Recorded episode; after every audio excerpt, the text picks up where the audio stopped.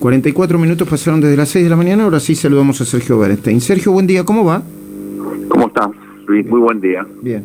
Yo sé que estás muy al tanto de todos, ¿no? Que además de ser un, analista de, perspectiva y en profundidad, estás pendiente, como todos nosotros, el minuto a minuto. De alguna manera te obliga a estar en los medios todos los días. ¿Qué opinas sobre, o cuál es tu mirada sobre el decreto que ya se está trabajando, se anunció, se está redactando y que va a terminar, vamos a ver los términos del decreto, ¿no? Eh, pero va a terminar permitiendo la donación de las vacunas eh, de los laboratorios estadounidenses que todavía no llegaron a la Argentina? hay un dicho muy famoso que es la necesidad tiene cara de hereje, ¿verdad? Eh, yo creo que la perspectiva de estas elecciones que vienen complejas para el gobierno, falta por supuesto mucho y poco al mismo tiempo, eh, hace que se flexibilicen algunos criterios, en mi opinión, absurdos, inentendibles, que el gobierno tuvo hasta ahora, y que impedía que lleguen estas vacunas eh, para obviamente avanzar más rápido en el proceso de vacunación, ¿no? Y eh, creo que era en todo caso justificable en un contexto donde había una negociación bilateral con las empresas, uno podía generar alguna excusa, pero es totalmente inexplicable cuando se trata de una donación. Entonces, que lleguen vacunas a otros países de la región y no a la Argentina iba a ser un papelón que iba a tener costos electorales y frente a esto el gobierno prefirió eh, otra vez mostrar el pragmatismo típico del kirchnerismo cuando lo que está en juego es el poder, ¿no? Lo vimos en el año 2019 con Cristina reconfigurando la coalición para poder ganar, aunque eso implicaba por lo menos indultar a algunos personajes que la habían enfrentado, incluyendo el presidente. Eh, y lo vemos ahora también con este eh, retroceder del gobierno frente a estas empresas que hasta ahora no pudieron vender sus productos en la Argentina. Bueno, este decreto va a, eh, eventualmente, hay que esperar obviamente la reacción, pero serviría justamente para, para corregir esa cuestión. Muy bien, eh, estamos hablando de nuevo, eh, quizá no es usual para vos esta hora de la mañana con Sergio Bernstein, por eso te lo, te lo recuerdo, mm, cuando pasaron 46 minutos desde las 6 de la mañana de este viernes 2 de julio, con una temperatura en este momento de...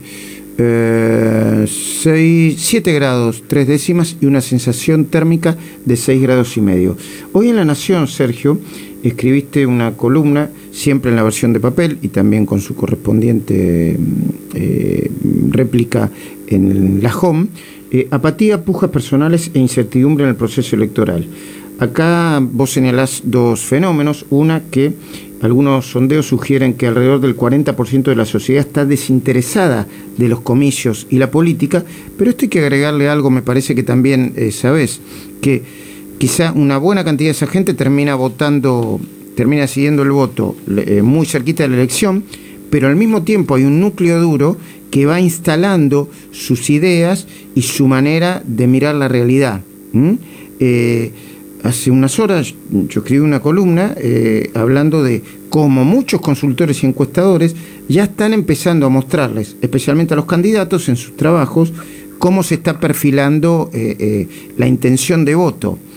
Y había concluido muy rápidamente, ¿no? porque tiene muchas, este, muchas aristas esto y muchos cambios de acá a que terminen las elecciones, de que si las elecciones fueran hoy, probablemente la composición en la Cámara de Diputados y en el Senado y la relación de fuerzas no cambiarían demasiado. Es demasiado pronto para eh, eh, ponerlo así, ¿no?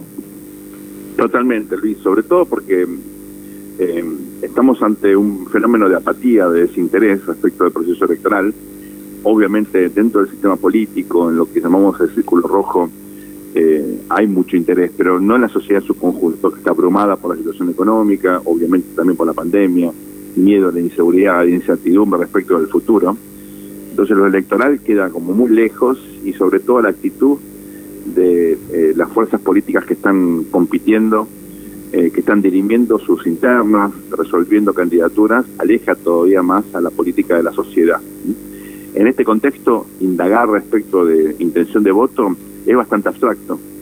Entonces, por eso hay que tomar con muchísima cautela eh, los resultados de sondeos que están bien hechos técnicamente, pero que tienen en todo caso una validez limitada. ¿verdad?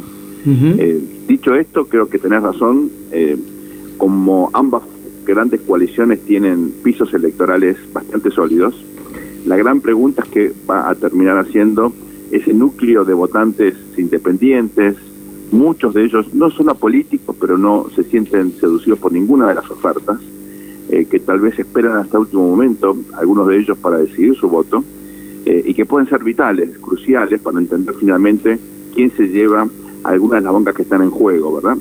Eh, y esto sobre todo así en los grandes distritos, donde hay más bancas, obviamente, en la Cámara de Diputados que deben ser renovadas. Recordemos, Luis, en la Argentina se renueva el Senado de a tercios, y en la Cámara de Diputados por mitades cada dos años, ¿verdad? Así que eh, eh, fíjate que aquí Juntos por el Cambio renueva eh, los diputados que entraron en su momento en el año 2017, cuando cambiamos hizo una muy buena elección, con lo cual tiene que volver a hacer esa elección para mantener el actual balance de poder. Eso implicaría más del 40% de los votos para la oposición, que es un resultado, digamos, similar al que obtuvo la fórmula Macri-Pichetto en el año 2019, ¿verdad? Y al mismo tiempo en el Senado eh, renueva mucho menos, así que probablemente Juntos por el Cambio, si hace una buena elección, pueda sumar uno o dos senadores y acá al frente de todos, que tiene una amplia mayoría igual, puede reducir o mantener los senadores. Por eso es un juego, juego bastante, bastante mm, interesante de analizar cuando se acerquen las elecciones. Sergio querido, tomate el avión, bueno, cuando corresponda, no te vamos a decir, eh, no, no, todavía no tenemos, no tenemos claros los horarios, pero nos reencontramos en cualquier momento, ¿sí? Buen, buen fin de semana. Igualmente, querido. Hasta luego.